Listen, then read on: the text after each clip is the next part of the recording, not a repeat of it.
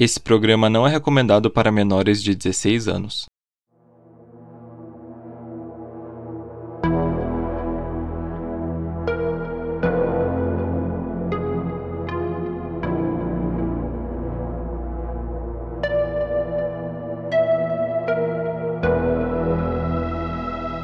No final do século XIX, uma viúva americana colocou um aviso no jornal procurando por um pretendente para casar. Mas os homens que chegavam em sua fazenda nunca mais voltavam. Para piorar, até hoje existem dúvidas sobre o que realmente aconteceu com ela. Esse é o podcast Clube dos Detetives, eu sou Rodolfo. E eu sou a Patrícia. E hoje a gente vai falar sobre a Bel Gunness, que ficou conhecida como a açougueira de homens. Agora fiquem com os nossos recados e a gente já volta.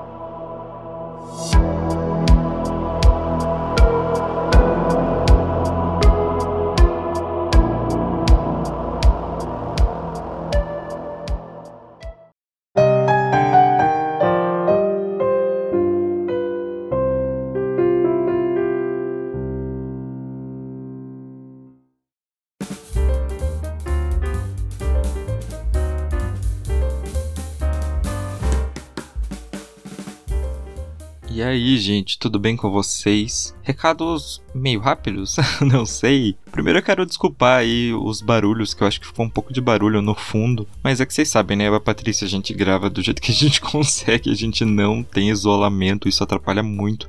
Eu nem vou falar por favor, ajudem a gente a comprar um isolamento, porque isso nem passa pela nossa cabeça, gente. A gente grava no lugar mais silencioso, no horário que dá pra gente gravar também, porque Seria ótimo se a gente pudesse gravar, tipo, sei lá, duas, três horas da manhã, quando não passa nenhum carro, quando meus pais não estão acordados, e etc. Mas a gente tem que dormir, porque a gente tem que ir pra aula, trabalhar no outro dia, não é? Então peço perdão por isso. Uh, segundamente, sigam a gente nas redes sociais. Eu tô tentando postar mais conteúdo lá no Twitter e também no Instagram. Uh, a gente tá postando lá dicas, né? Dica da semana aí para você assistir aí. E eu tô com planos de lançar mais coisas por lá. Então dê uma passada por lá, por favor, né? Tanto o Twitter quanto o Instagram, arroba. E por fim, quero agradecer a todo mundo que sempre manda aí é, elogios, críticas construtivas lá na nossa DM. Eu fico muito feliz com com a aproximação aí de vocês. É, eu gosto bastante de responder. Se vocês postam que estão ouvindo a gente, a gente sempre reposta também. Acho que é sobre isso, sabe? É sobre manter uma relação boa com vocês. Afinal, vocês são o nosso público. Esse trabalho que a gente está fazendo é muito prazeroso pra gente. A parte de pesquisar, de assistir, de editar não tanto, mas é bem legal. Então, tendo esse feedback de vocês, eu acho que isso traz muito pra gente, tá? E não deixem de entrar também no nosso site, né? Porque a gente sempre tá postando lá as imagens do, dos casos, né? Então eu já recebi, né? Rodolfo, pelo amor de Deus, onde eu acho tal foto que você comentou? Tá no post do caso que você tá escutando lá no nosso site. É só entrar www.podcastcdd.com.br e por fim, se vocês puderem, tiverem um dinheirinho aí sobrando, entre lá no nosso apoia-se, né? O apoia.se barra podcastcdd veja as metas e as recompensas que mais interessam para você e pense aí em se tornar um apoiador. Se você não quiser, se você quiser dar só uma ajudinha aí de custo pra gente, você pode doar pelo Pix. A chave é podcastcdd@gmail.com. Recadinhos finalizados, vamos pro nosso episódio.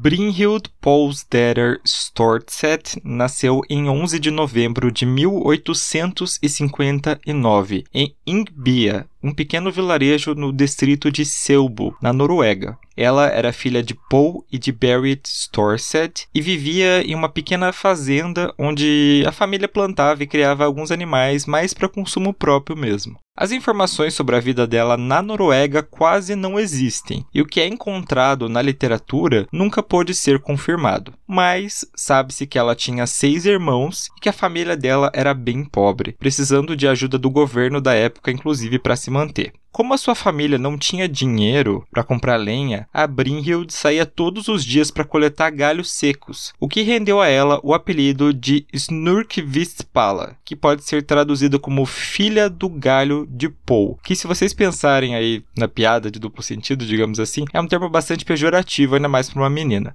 E aí, quando ela tinha 14 anos, ela foi contratada para tirar leite em uma fazenda vizinha. E ela era descrita como uma boa profissional. E aí, quando ela voltava para casa, ela se reunia com os familiares ao redor do fogo e tricotava. A família Stortset era luterana. E aos 14 anos, a Brynhild passou pelos ritos de passagem, que eram acompanhada de um instrutor religioso, no caso dela, o pastor Agathon Hanstein, que a descreveu como uma boa menina que tinha um bom conhecimento religioso. Entretanto, em um jornal local, após o caso ficar famoso, descreveu ela como sendo um ser humano muito mau, caprichoso e extremamente malicioso. Ela tinha hábitos desagradáveis, sempre com disposição para brincadeiras sujas, falava pouco e era mentirosa desde criança. Uma história que nunca pode ser comprovada é a de que Brynhild estava grávida aos 17 anos e o pai era um rico fazendeiro. Como ele não tinha intenção de se casar com ela, ele a espancou e ela acabou perdendo o bebê. Seu agressor morreu um tempo depois de uma forma bem misteriosa. As descrições retratam Brynhild como uma mulher não muito atraente. Ela tinha uma cabeça grande, olhos pequenos, nariz curto e uma boca larga com lábios grossos, e que, segundo o livro Lady Killer's Profile, Belle Gunness, que foi usado como base para essa pauta, no caso a boca dela parecia como a de um sapo.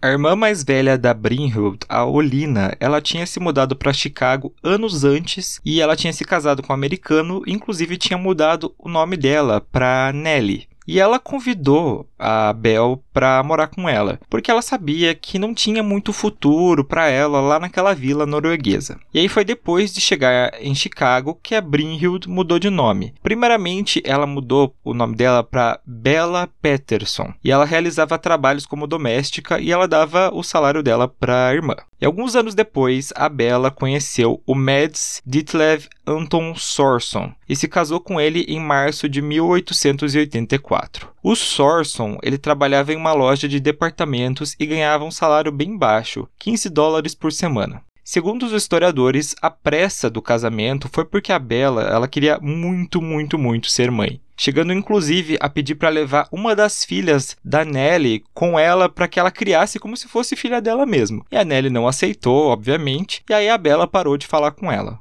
Em 1891, a Bella adotou uma menina chamada Jenny Olson, que tinha perdido a mãe recentemente e que o pai não conseguia criar. Segundo alguns relatos, a Bella tratava a menina muito bem, ela sempre andava bem vestida, Anos mais tarde, o pai da Jane até tentou recuperar a guarda da filha, mas Isabela não aceitou e o tribunal também deu razão para ela. Em 1894, o casal comprou uma loja de doces que ficava em uma boa localização em um distrito comercial de Chicago. Entretanto, a loja nunca teve o movimento esperado e eles já estavam gastando mais do que ganhavam. Menos de um ano depois, um incêndio destruiu a loja e o casal recebeu o dinheiro do seguro. Após isso, eles se mudaram para Austin, no Texas. Entre 96 e 98, o casal teve quatro filhos: a Caroline, a Myrtle, o Axel e a Lucy.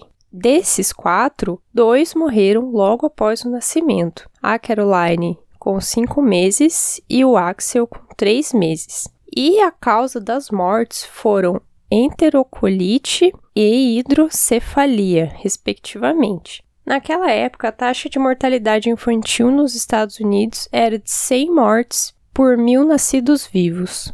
No dia 1 de outubro de 1897, a família foi visitada por um homem chamado Angus Ralston, que ele se apresentou como engenheiro-chefe de uma empresa chamada Yukon Mining and Trading Company, que estava contratando mineiros que estavam dispostos a viajar até o Alasca para encontrar ouro. E aí a Bella convenceu o Mads, né, o marido dela, a aceitar esse emprego e a companhia pagaria 35 dólares por mês para ela enquanto seu marido estivesse longe. E além de aceitar o emprego, o casal também investiu uma quantia considerável para ele buscar esse tal ouro, né, no período de um ano. Então eles assinaram uma nota promissória conjunta de 700 dólares, que é o equivalente a mais de 20 mil dólares hoje, e eles também colocaram a escritura da casa deles como garantia. Bom, o Mads ficou ali esperando dois meses, né, para que ele fosse chamado para fazer essa viagem, até que né, eles perceberam que tudo não tinha passado de um golpe. Eles quase perderam a casa se não fosse um incêndio no dia 10 de abril de 1900, que queimou parte da residência e alguns dos móveis. Mas o casal tinha seguro e eles receberam cerca de 650 dólares. Agora, se o incêndio foi causado por eles ou não, assim como na loja de doces, a gente jamais saberá.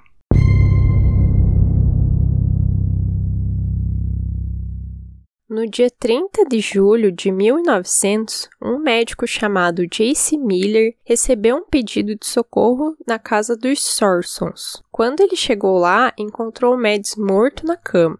A Bela contou que o marido estava sofrendo de uma gripe forte, tinha voltado do trabalho se queixando de dor de cabeça. Ela deu uma dose de quinino em pó, que seria uma substância analgésica e antitérmica, e depois foi preparar o jantar e deixou ele descansando. Quando ela subiu para ver como ele estava, ela comentou que ele já estaria morto. O médico pensou que talvez poderia ter sido um erro do farmacêutico e pediu para ver a embalagem do quinino, mas a Bela disse que já tinha jogado fora. Como não havia motivos para suspeitar da viúva, o médico colocou a causa da morte como hemorragia cerebral. O que ninguém sabia é que com a morte do Mad Sorson, a Bella ganharia não uma, mas duas apólices de seguro, em um total de 5 mil dólares, mais de 170 mil dólares hoje. E aí, três dias depois, na manhã do dia 2 de agosto de 1900, o Mads foi sepultado ao lado dos dois filhos que ele tinha perdido, né, no cemitério Forest Home. Entre as pessoas que compareceram ao funeral estava a Nelly, a irmã da Bella. Posteriormente, a Nelly deu uma entrevista falando que ela tinha se sentido muito mal naquele dia. E ela disse: Enquanto eu estava lá, uma sensação terrível tomou conta de mim. Eu senti que algo estava para acontecer.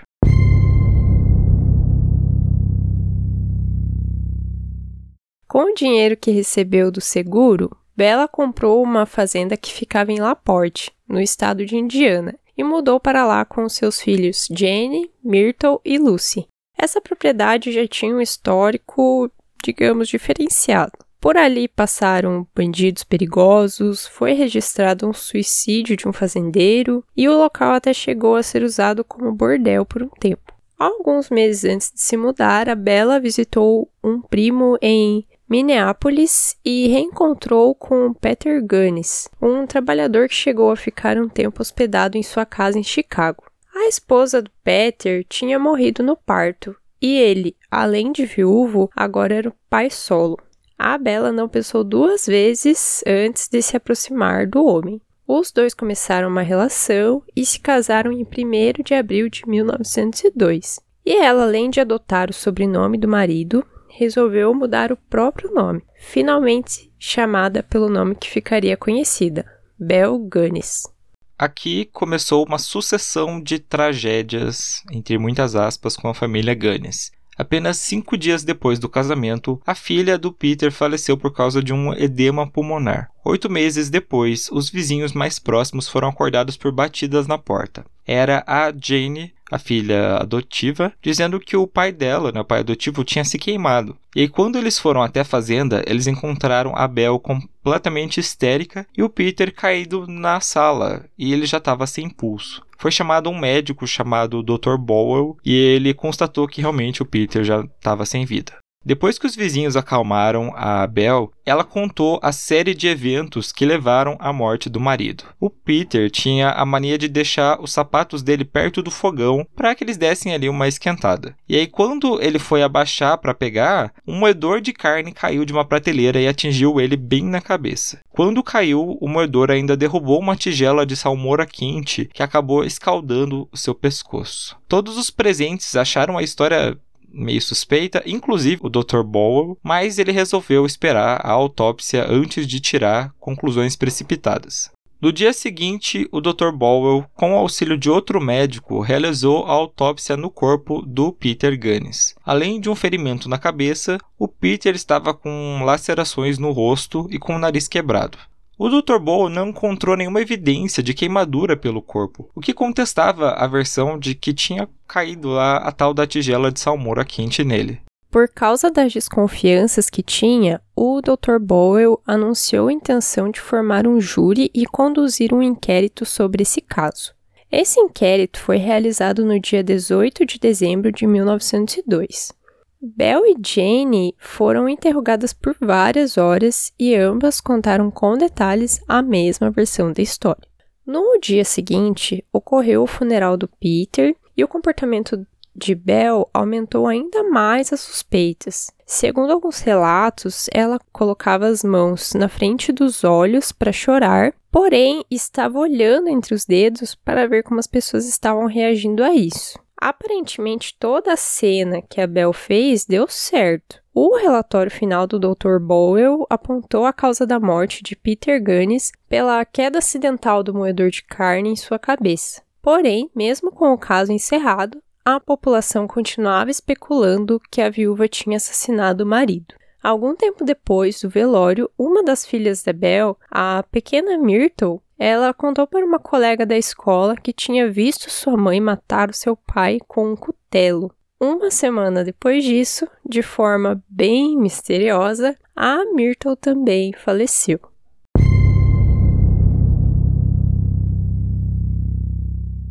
Poucos meses depois que o segundo marido da Belle faleceu, ela teve outro filho, um menino chamado Philip. Ninguém nem sabia que a Belle estava grávida, e quando a parteira chegou na fazenda, ela encontrou o bebê já nascido, já de banho tomado e já até vestido. E começaram a circular os boatos de que a Belle ela não tinha dado à luz, porque as vizinhas viram ela lavando roupa e também trabalhando na criação dos porcos.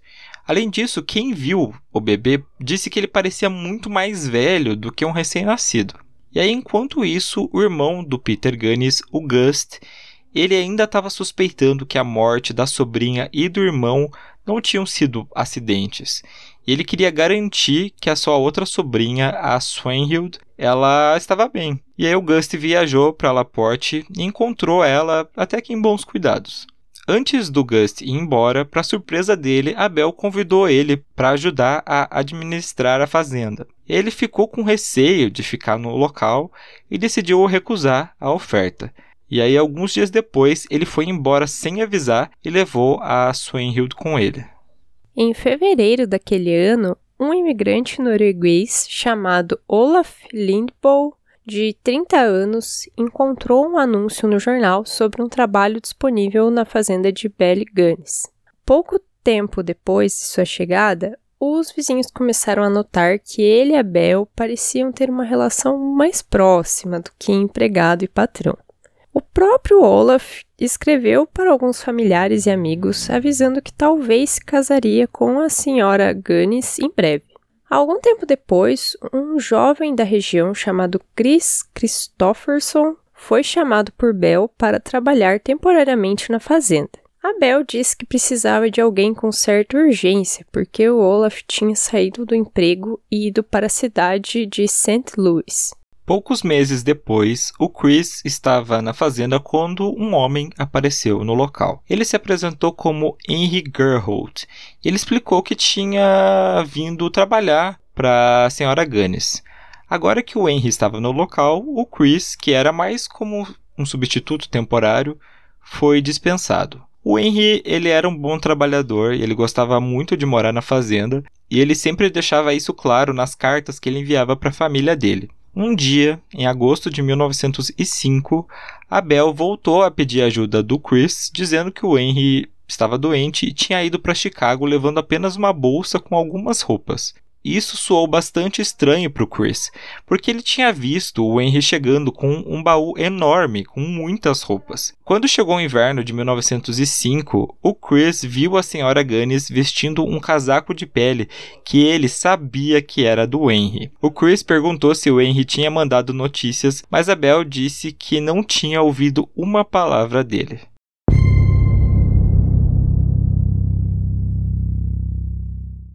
Logo após o desaparecimento de Henry Gerhold, Belle colocou o seguinte anúncio no jornal. Uma mulher que possui uma fazenda valiosa e lindamente localizada em condições de primeira classe deseja um homem bom e confiável como parceiro dela. Um pouco de dinheiro é necessário e será fornecido uma garantia de primeira classe. Não se sabe exatamente quantos, mas ela recebeu muitos homens na fazenda sempre apresentando para os seus vizinhos e amigos como um primo distante que tinha vindo de outro estado para passar um tempo ali. Esses homens chegavam sempre com dinheiro e malas de roupa, mas depois de um tempo eles desapareciam misteriosamente. A desculpa que Bel dava era sempre a mesma. Eles tinham ido embora e deixado tudo para trás, inclusive as roupas. Nem um pouco suspeito, né?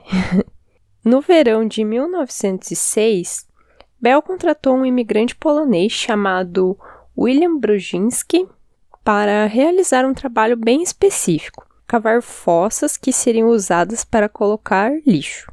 Estranhamente, ela pediu que os buracos tivessem exatamente 1,80m de comprimento, 1,20m de largura e 1,20m de profundidade. Naquele mesmo ano, a filha adotiva da Belle, a Jenny Olson, ela já era uma jovem de 16 anos e ela era descrita como muito bonita. Segundo as descrições da época, ela tinha cabelos loiros abundantes, olhos suaves e pele impecável. Por causa da beleza dela, vários homens tentavam se aproximar e ter um relacionamento com ela. Isso incluía o Emil Graining, que era um lavrador que trabalhava ocasionalmente ali na fazenda. Não fica claro se os dois chegaram a ter realmente um relacionamento amoroso, mas o que as fontes falam é que eles ficaram grandes amigos, compartilhando segredos e experiências de vida. E aí, no inverno de 1906, a Jenny contou para o Emil que a sua mãe decidiu mandar ela para estudar na Califórnia e que um professor viria até Laporte para levar ela. O Emil ficou triste né, com a partida dela, mas continuou trabalhando na fazenda. Alguns dias antes do Natal, o Emil precisou se ausentar do trabalho por um dia, e quando ele voltou, ele descobriu que a Jenny já tinha partido. Outro homem, o John Weidner, ele também cortejava a Jenny e ele também achou muito esquisito ela ter partido assim dessa forma tão repentina. Ele chegou a mandar diversas cartas para ela, mas ela nunca respondeu nenhuma.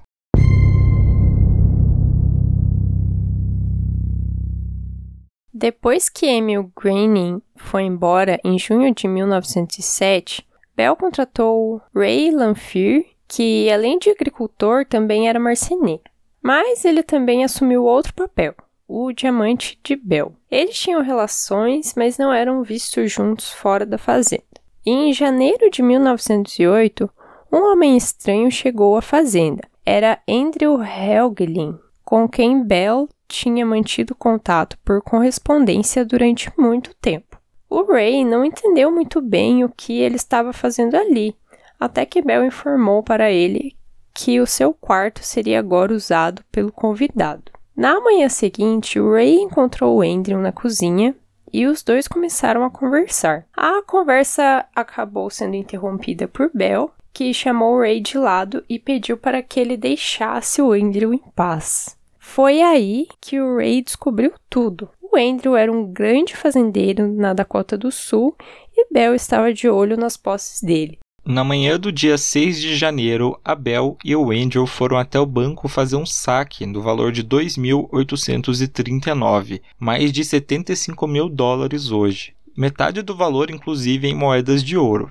Mais tarde, Abel enviou o Ray para tratar de negócios com um primo dela, que morava no Michigan. O Ray foi para lá com um amigo dele, porém esse tal primo da Bel não apareceu no encontro, e os dois resolveram voltar para Laporte. Quando eles voltaram, o Ray discutiu com Abel sobre salários não pagos e foi embora da fazenda na mesma noite. Um tempo depois, com a ajuda de um advogado, ele entrou com uma ação para recuperar os seus bens deixados no local, além dos salários não pagos. Mas ao invés de ficar intimidada, a Bel ficou foi furiosa.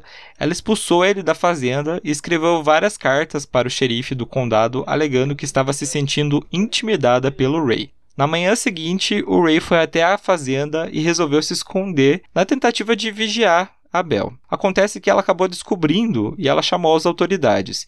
Ele foi preso por invasão de propriedade e condenado a pagar uma multa de mil dólares. Lembro do Andrew Helgelin? Assim como outros homens, ele também não tinha sido mais visto pela região. Seu irmão Eslo Helgelin enviou uma carta a Bel perguntando onde ele estava, e ela deu o seguinte relato. O Andrew tinha saído para procurar um de seus irmãos que ele acreditava estar em alguma cidade grande no Nordeste americano. Conforme o Weslow mandava cartas, ela ia aumentando essa história. Enquanto isso, o Ray Lanfear tinha sido preso novamente por invadir a fazenda de Belganis e seu julgamento tinha sido marcado para meados de abril. Para representá-lo, ele contratou o advogado local Wirt Warden, que seria importante para o caso no futuro. Isso porque, durante o interrogatório de Bell, o advogado lançou as primeiras sementes de que tinha algo muito estranho sobre o passado de Bell. Warden lembrou da morte repentina do Peter Gunnis e também do seguro de vida que ela tinha ganhado, sempre sendo interrompido pelo promotor. O Warden também questionou a Bell sobre a morte repentina do primeiro marido dela, o Mad Sorson, e de como existiu uma história sobre ele ter sido envenenado. O juiz acabou aceitando os protestos da promotoria e interrompeu as perguntas. Quando Bell estava se levantando do banco das testemunhas, Warden perguntou quando a sua filha, a Jenny Olsen, retornará, Sra. Gunnis. Abel não respondeu nenhuma das perguntas e o juiz repreendeu o advogado. No fim das contas, o Ray foi considerado culpado e condenado a uma multa de 5 dólares mais despesas, que foi paga pelo seu empregador atual, um fazendeiro chamado John Whitbrook.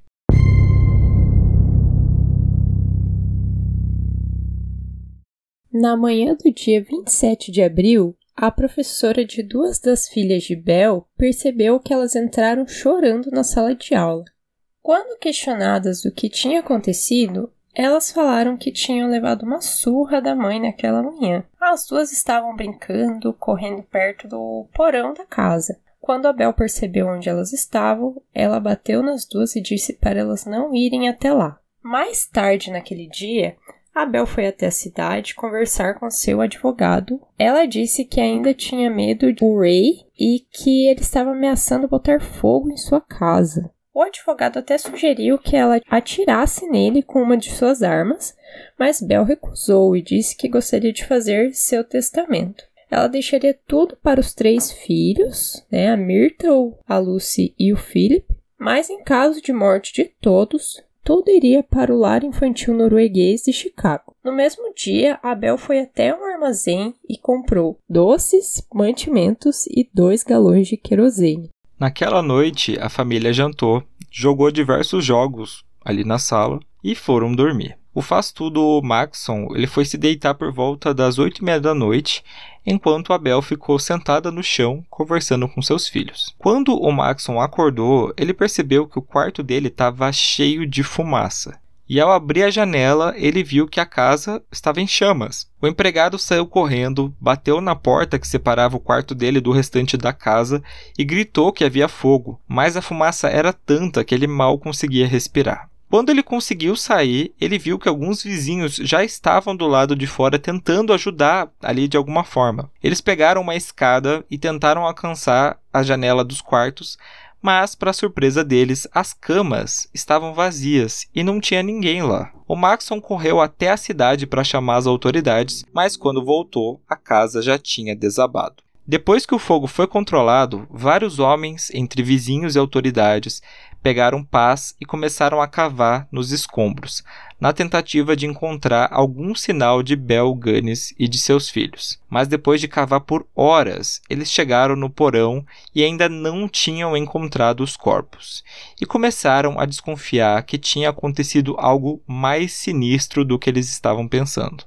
Por volta das 3h45, um dos homens estava escavando os destroços do canto sudeste quando sua pá bateu em algo macio. Ele chamou o xerife, que junto com outros homens começaram a desenterrar os corpos de Bel e de seus três filhos.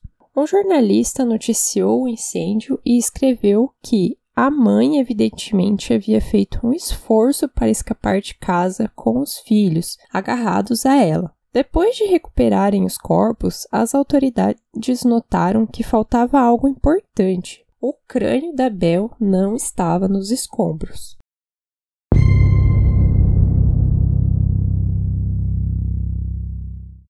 Obviamente, o Ray Lampere foi considerado suspeito de ter colocado fogo na casa, e no dia seguinte ele foi levado para a delegacia. Ao ser interrogado, ele disse que viu que tinha fumaça saindo das janelas da casa enquanto ele ia da casa dele para o trabalho, mas ele achou que não era da conta dele. Posteriormente, foi descoberto que ele não tinha visto, na verdade, esse incêndio. Na verdade, ele tinha passado a noite com uma mulher afro-americana. Mas aí a gente pensa, por que, que ele mentiria, mesmo isso sendo um álibi? O começo do século XX foi marcado pela segregação racial nos Estados Unidos. E a situação do estado de Indiana não era nada amigável, tanto que a Ku Klux Klan teria ali a sua maior célula, que chegou a reunir 250 mil membros, um quarto da população masculina branca do estado. O Ray mentiu porque ele não queria assumir que ele estava com uma mulher negra. Mesmo com o álibi confirmado, a mídia ainda estava apontando para Ray como culpado. Ele foi preso e aguardaria um julgamento. Para piorar, sem a cabeça de Bell, falavam que Ray não apenas tinha colocado fogo na casa, mas provavelmente decapitado a ex-patroa antes. Enquanto isso, o Weslow Hengelin, depois de saber do incêndio, entrou em contato com o chefe da polícia de Laporte para ter notícias do irmão, o Andrew, o chefe da polícia confirmou que um homem com as características de Andrew foi visto na cidade. Quando Weslow viu as movimentações bancárias do irmão, enviou uma foto dele para o banco de Laporte e o funcionário confirmou que ele esteve por lá.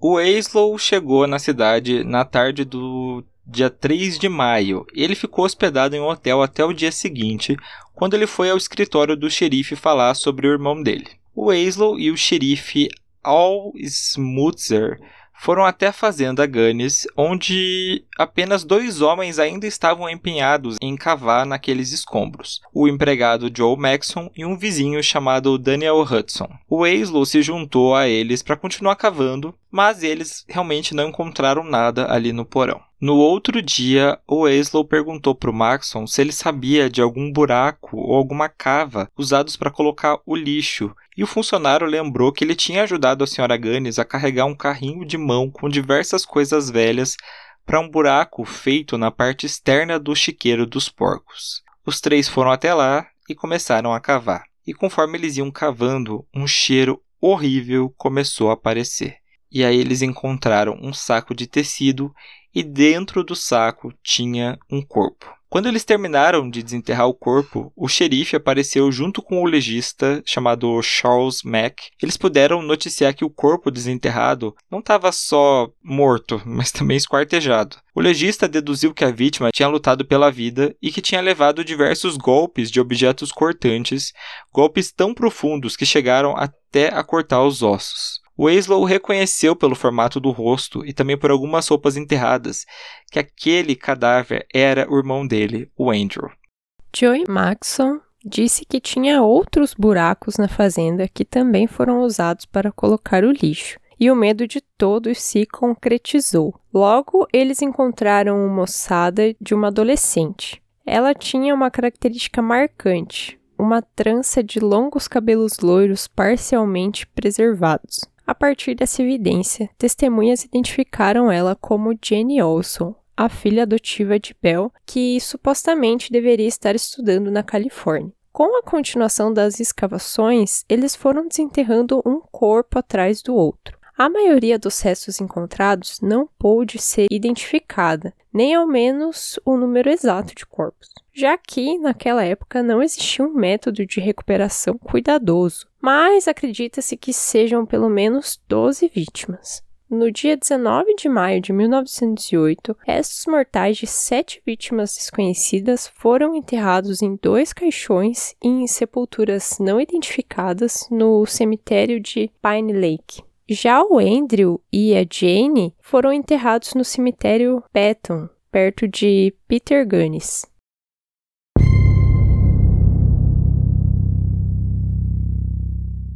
Do dia para a noite, Abel Gunnis passou de uma fazendeira viúva para uma assassina cruel. O modus operandi dela é: ela conhecia os homens, ela roubava o dinheiro e depois matava e esquartejava. E não foram só com desconhecidos, mas também com os seus maridos e com seus próprios filhos. Tudo em nome do dinheiro. Também foi nessa época que surgiu uma outra teoria de que aquele corpo encontrado no incêndio não era da Bel Gunness ela havia plantado o corpo ali para que pensassem que ela tinha morrido junto com seus filhos. Alguns vizinhos e amigos pessoais de Bell olharam processos mortais e disseram que ele era muito pequeno para ser da Bell. Os médicos mediram os restos mortais e, levando em conta a falta do pescoço e da cabeça, afirmaram que o cadáver era de uma mulher que media 1,70 de altura e pesava 70 quilos. Diferente da Bell, que tinha mais de 1,75m e pesava entre 80 e 90 quilos. Além disso, um patologista em Chicago relatou que os órgãos continham doses letais de estricnina. No mesmo dia que as vítimas foram enterradas, foi encontrada uma ponte dentária com dois caninos, dentes de porcelana e coroa de ouro. O dentista de Gunnis foi chamado para fazer uma identificação e disse que aquele era um trabalho dele feito para ela. Por causa disso, ficou concluído que, mesmo com aquelas aparentes diferenças, o corpo realmente era da Belle Gunnis. Ela foi enterrada ao lado do seu primeiro marido em Forest Park, Illinois. Nas décadas seguintes, a Bell teria sido avistada aos redores de várias cidades, como Chicago, São Francisco, Nova York e Los Angeles. Em 1931, houve um relato de que ela estaria vivendo no Mississippi, sendo dona inclusive de diversas propriedades. No mesmo ano, uma mulher chamada Esther Carlson foi presa em Los Angeles por envenenar um homem chamado August Lindstrom por dinheiro. Duas pessoas que conheceram Abel afirmavam que a Esther e ela eram a mesma pessoa, mas essa identificação nunca foi provada.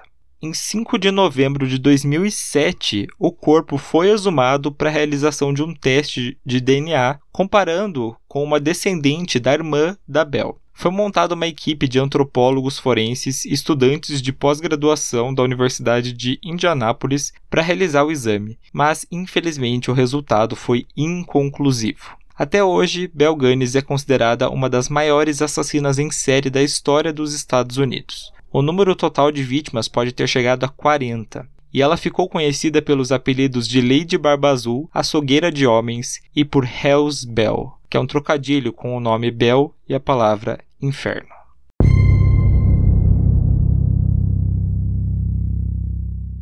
E aí, amiga, será que era ela mesmo ou não era? Olha, ela tinha experiência em incêndios, né? E era muito esperta. Eu acredito que ela fugiu.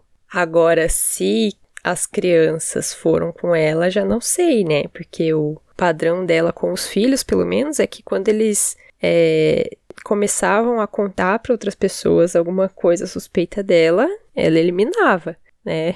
Então, pelo menos ela, eu duvido que seja ela que foi queimada. É, eu não, não sei, eu fico na dúvida. Porque por mais que essa história de não ser ela, assim, é plausível, a identificação naquela época era muito, muito, muito precária, né? Tipo, pegar e medir o corpo, assim, né? Claro que vai dar Ah, diferença. sim. assim. Você olhar pro esqueleto e falar, não, acho que não é a minha amiga, né? Tipo, é um pouco difícil. Mas, mesmo assim, sabe? Eu, eu fico bem em cima do muro. Eu, pode ser realmente que ela, que ela tenha fugido, mas, como eu falei, né? Como era tão precário a- o reconhecimento, acho que pode ter sido só um erro deles mesmo. É, a identificação realmente foi complicada ali, né? Não tinha como ter certeza. Mas eu acho que ela era esperta demais pra ser queimada ali no, dentro daquela situação. Acho que ela percebeu que estavam começando a desconfiar demais dela e criou ali uma, uma cena.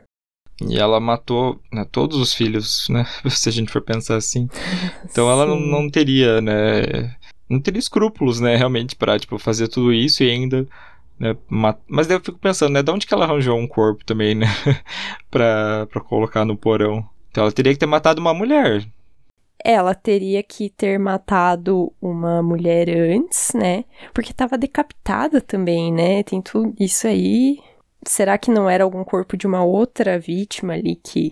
Porque tem, tem essa média de pelo menos 40 vítimas, né? Tem várias aqui que nós não citamos. Ela já podia ter matado uma mulher antes, né? Decapitado, aí deu veneno pros filhos e deixou tudo montado ali ainda pra parecer uma mãe que tentou salvar os filhos. Aí tacou fogo na casa e foi embora. Pois é. Mas daí quem que era essa mulher? Porque se fosse alguém da comunidade, talvez eu imagino que as pessoas iam sentir falta, né? Não, isso com certeza, mas ela tinha aquela estratégia de escrever no jornal, chamando pessoas, né? Uhum. É, tem tudo pra ser um plano muito bem bem manjado assim. Até o testamento dela, tudo. Parecia que ela sabia que ia morrer. Não sei, eu nada me tira da cabeça que ela conseguiu fugir. É. O pior é que o exame, tipo, é muito difícil. Ó, Se em 2007 já deu inconclusivo, com o passar do tempo, acho que o DNA fica ainda mais difícil de tirar, né? Sim, pois é. Uma pena que demorou tanto para os laboratórios se desenvolverem para conseguir determinar isso. Resolveria o caso, né? Mas sempre vai ser essa dúvida: se ela mesmo caiu na própria armadilha ou se ela escapou como uma serial killer bizarra, né? Nossa, ela não tinha dó nem piedade de ninguém, né? Nem dos próprios filhos, gente. Fiquei chocadíssima. É, ela era complicada, pra dizer o mínimo. Assassina complicada. Mas enfim, gente, digam pra gente o que, que vocês acham. Vocês acham que ela morreu ou ela sobreviveu? Digam pra gente lá a sua teoria, né? Falem lá no nosso Twitter e no nosso Instagram, arroba podcast CDD. Enfim, esse foi o caso de hoje. Todas as fontes utilizadas vão estar aí na descrição. Também não deixem de seguir a gente nas redes sociais e também de entrar lá no nosso site para verem mais informações sobre o caso. A nossa reunião fica por aqui. Nos vemos na semana que vem.